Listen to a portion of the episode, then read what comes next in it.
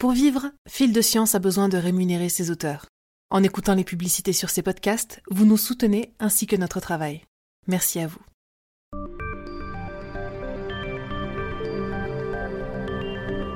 Bonjour à tous, bienvenue dans Fil de Science, le podcast Futura où nous retraçons l'actualité de la semaine.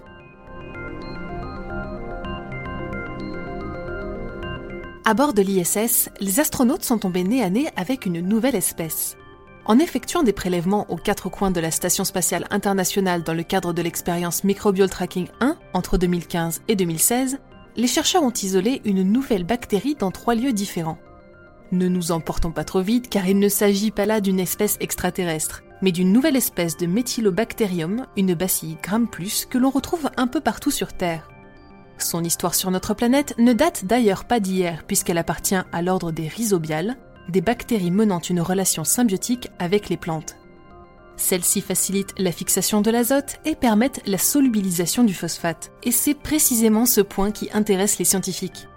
En effet, les laboratoires espèrent faire de Methylobacterium adumali un partenaire pour les cultures dans d'autres endroits que sur la planète bleue. Pourra-t-on bientôt faire pousser des pommes de terre à la surface de Mars grâce à cet allié microscopique? Les recherches nous le diront.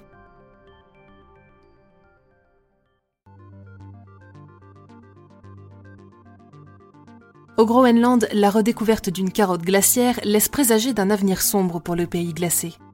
Extrait en 1966, ce cylindre de glace avait été déplacé de congélateur en congélateur avant d'être perdu de vue puis retrouvé en 2017.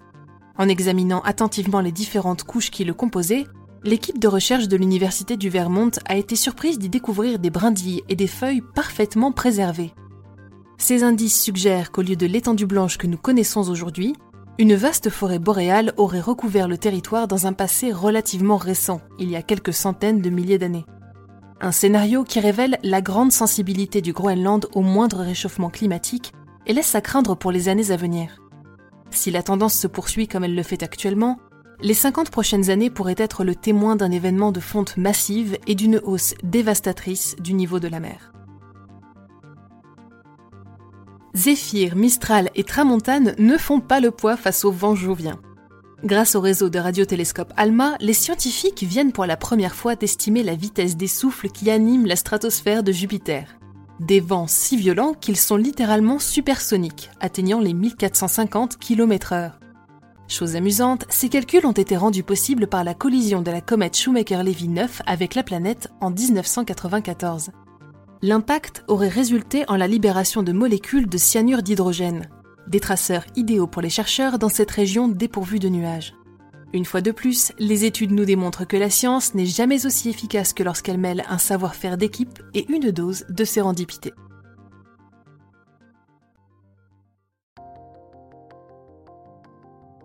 Vous avez probablement déjà entendu parler du microbiote intestinal, mais connaissez-vous le mycobiote Bien qu'elle soit moins connue, moins imposante et moins étudiée, cette colonie de champignons microscopiques n'en remplit pas moins un rôle physiologique indispensable, nécessaire au bon fonctionnement de notre organisme.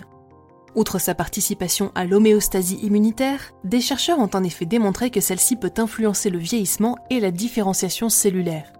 Pour autant, les travaux à son sujet sont souvent délaissés au profit du fameux microbiote. Si nous souhaitons mieux comprendre et par conséquent mieux vivre avec nos champignons dans l'optique de développer des traitements salvateurs, les priorités, soutient notre journaliste Julien Hernandez, devront être redistribuées. Et enfin pour finir, un tour du côté de l'Antiquité. Le mécanisme denticitaire a fait couler beaucoup d'encre depuis sa découverte en 1901 mais son utilité et son fonctionnement sont longtemps demeurés un mystère. Désormais, de nouvelles analyses semblent confirmer qu'il s'agirait là d'un ancêtre de nos calculatrices, capable de prédire les phases lunaires et les éclipses du Soleil, ou encore de rendre compte des positions synodiques de notre satellite et des cinq planètes connues il y a un peu plus de 2000 ans, lorsque ce fascinant appareil a été conçu. La modélisation 3D du mécanisme en fonctionnement et un reportage détaillant son étude sont à découvrir sur Futura, bien entendu. Pour ne rien manquer de l'actualité scientifique, rendez-vous sur les plateformes de diffusion pour vous abonner à Fil de Science et à nos autres podcasts. Si cet épisode vous a plu, n'hésitez pas à nous laisser un commentaire avec le hashtag Futurapod et 5 étoiles sur vos applications audio préférées. On se retrouve vendredi prochain à 18h30 avec toujours plus de nouveautés scientifiques. Bon week-end à tous